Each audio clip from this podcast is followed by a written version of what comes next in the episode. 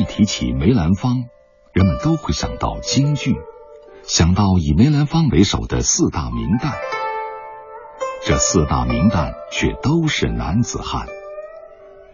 京剧前旦，也就是俗称的男旦，曾经是舞台上最耀眼的风景。如今，这道风景渐渐远去了。像我们这一代人，也希望将来不要把这个老传统的这个男旦的这个流程别给它搞断。啊，因为这也是一种文化，呃，也是一个咱们京剧的历史的一个见证。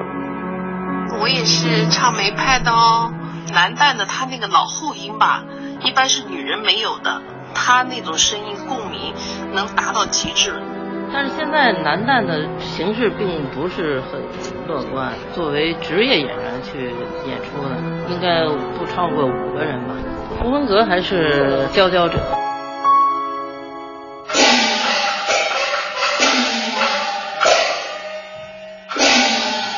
胡文阁是梅葆玖先生唯一的男弟子，也是近半个世纪以来梅派唯一的前旦。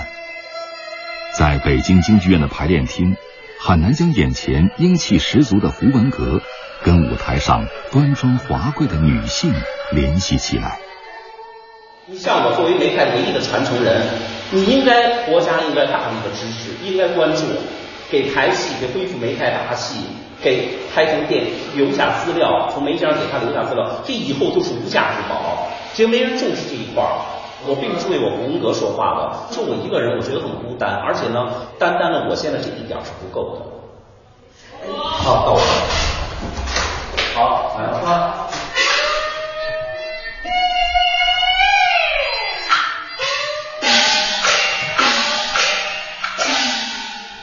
中午十二点多，彩排结束。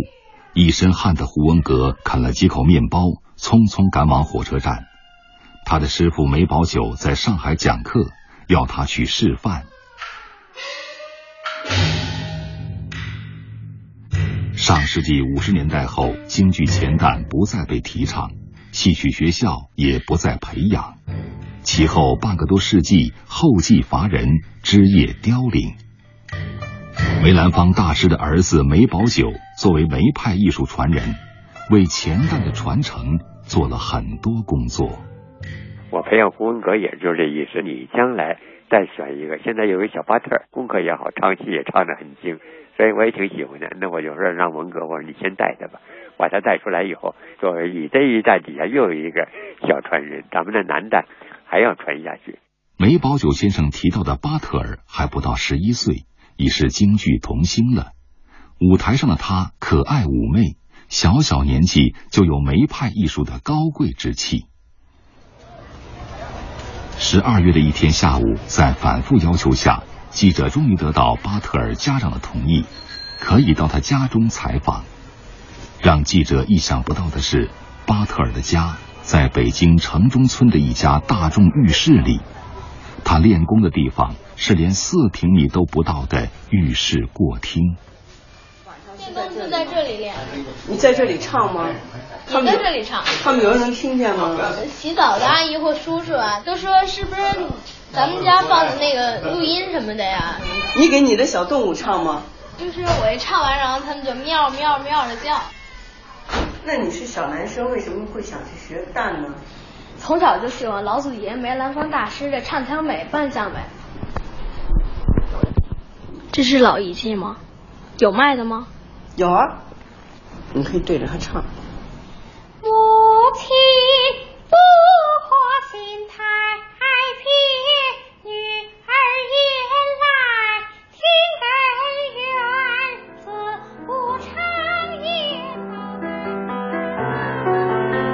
二零一五年十二月十三日，国家公祭日，胡文阁主演的《生死恨》要开场了。这是梅兰芳先生在抗战期间创作的爱国剧目。从全国各地飞来的胡文阁戏迷，期待着胡文阁的演出。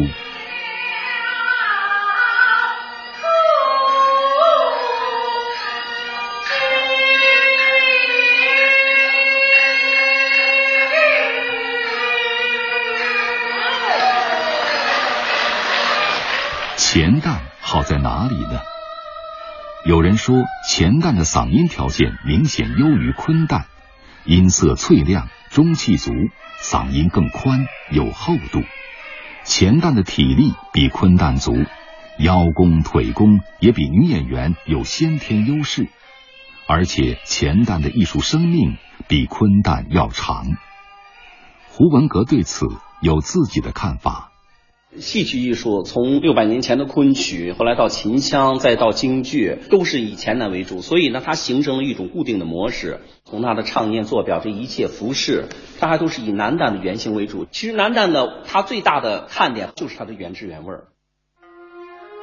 梅葆玖先生培养了四十多个弟子，父亲的艺术没有断层。他说：“将来上天跟我们老头，我也好交代了。”我敢说，对得起父亲。今天依然能登台的京剧前旦，除了胡文阁，还有杨磊、刘铮、董飞、穆元迪、尹俊，寥寥无几。未来的传承就寄托在他们身上。当然，还有小巴特尔。京剧老传统艺术都是，嗯，老艺术家们辛辛苦苦。创造出来的，所以我觉得我们应该尊重他们，不能随便改变。传统文化是我们中国的根，那中国跟京剧的男旦更是根中之根了。京剧就是我们的乡音，也是我们中国的最宝贵的声音。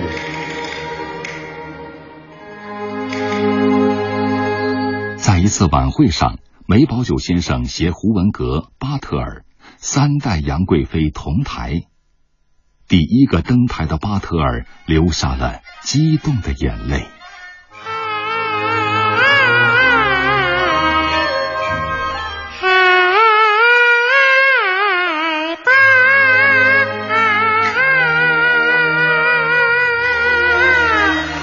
海岛冰轮初转腾，见玉兔，玉兔又早东升。那冰轮离海岛，乾坤分外明。